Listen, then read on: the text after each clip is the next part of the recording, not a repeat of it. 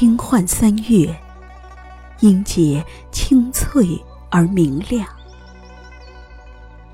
犹如敲打瓷器的锵锵然。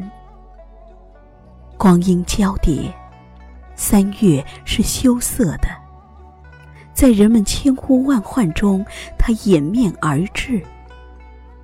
三月又是寂静的，在香甜软糯的梦境里，它就安歇在你的窗台。三月，春天，所有故事的开端。不经意间，春风拉开了帷幕。似人面的桃花，淡着胭脂云柱的杏花。一束雪白的梨花，李子花，白的，粉紫的玉兰，还有各种不知名的花儿。春天是花的海洋。它们争奇斗艳，它们风姿绰约。也许，它不一定开在你经过的路边，也不一定能走进你疼惜的眼神里，但它必定开在所有故事的开端。所以，用一上午时间沉浸在一本书、一阙词。一个字里，是不算浪费的。在一盏茶里，看日子随着鸟绕的青烟流转，看归去的候鸟，看三月在这杯茶里慢慢沉淀，变得澄澈透明。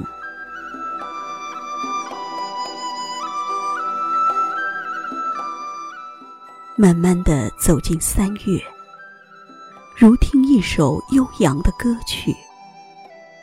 希望，遇见，心声，在耳边反复播放，低低的诉说。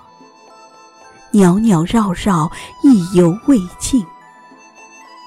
只是，它是由周啾的鸟儿伴上明快的节奏。勤劳的人们为这首歌填上播撒的词，更替的日子谱曲，再由我们自己演唱。所以，行走在这样的歌声里，所有的想象都不算虚妄的。于是，我想象着在满是油菜花叶，风。跟随着麦浪的旷野，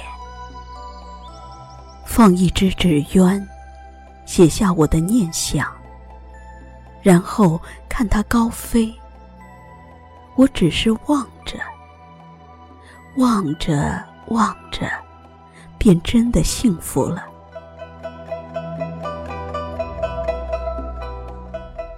慢慢的走进三月，犹如走进一幅画。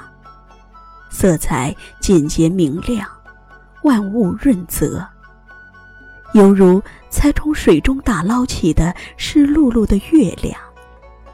极简流云，绵延青山，绿水逶迤。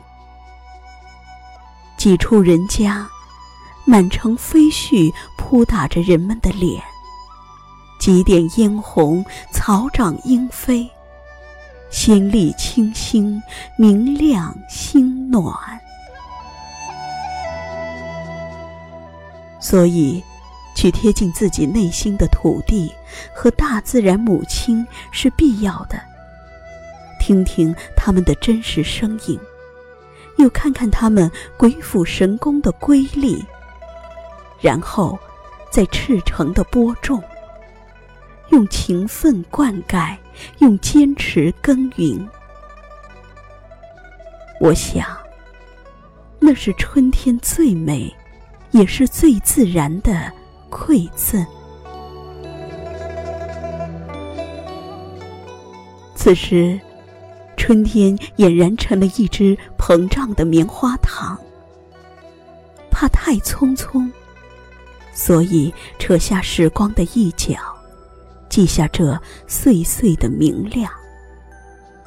它是纪念，也是凭证。